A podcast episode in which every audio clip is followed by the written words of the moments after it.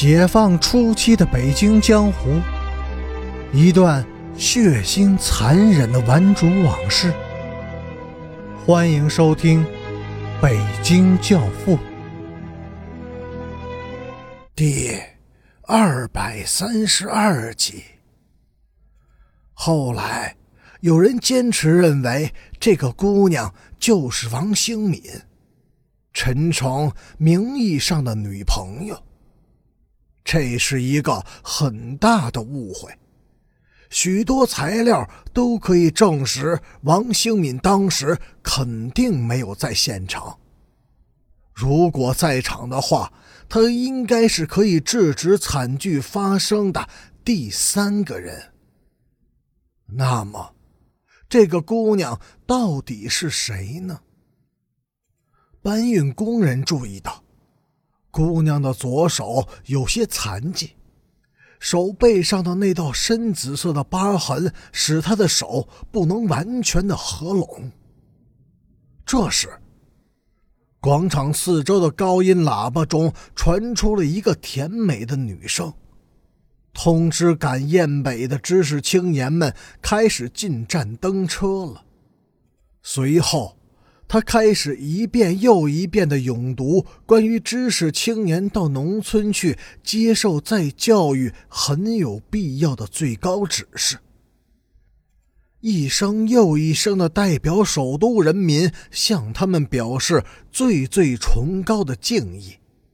他的音调高亢而造作，亢奋中掩饰不住属于局外人的那种幸灾乐祸。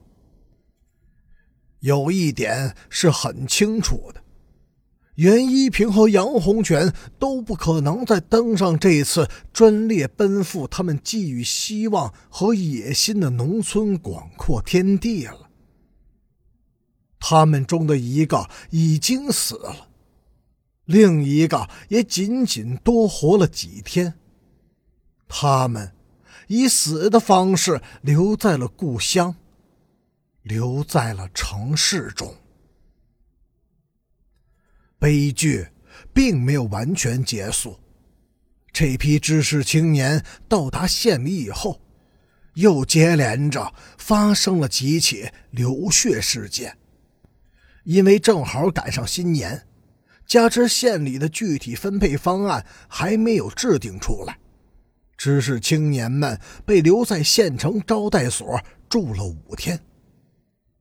元旦那天的晚上，吃饺子，大部分女生都到食堂去帮厨，男生们就一波又一波的往食堂跑，寻找自己对眼的姑娘。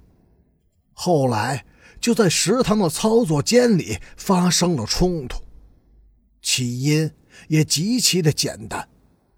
一位女生从一个男生手中接过一摞饺子皮儿的同时，也接过了一封信。问题在于这封信写的太拙劣了，内中竟有诸如“白天并肩耕耘，晚上亲密播种，共同孕育革命种子”之类的粗言秽语。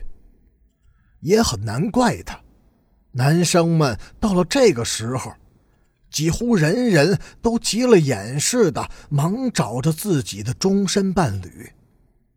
女生读了信以后，认真的看了那个男生一眼，嫣然一笑，随手就把信交给了身边的一个胖胖的姑娘，轻松的说：“喏，看信，给你的。”胖胖的姑娘很认真的看信。看完了，又琢磨了好一会儿，这才突然哭了。他捂着脸跑出食堂，紧接着是一大群怒冲冲的男生涌进食堂，把写信者打得头破血流。随后，写信者的哥们儿也闻讯赶来，双方用菜刀擀面杖大打出手。多年以后。还有许多当年的知青提起这桩求偶事件，他们称之为“播种工程”。这项工程整整延续了十年，伴随其中的是难以言说的屈辱、痛苦、流血，甚至付出生命。其中也夹杂着幸福，但是这种幸福多半是以另一种形式出现的——痛苦。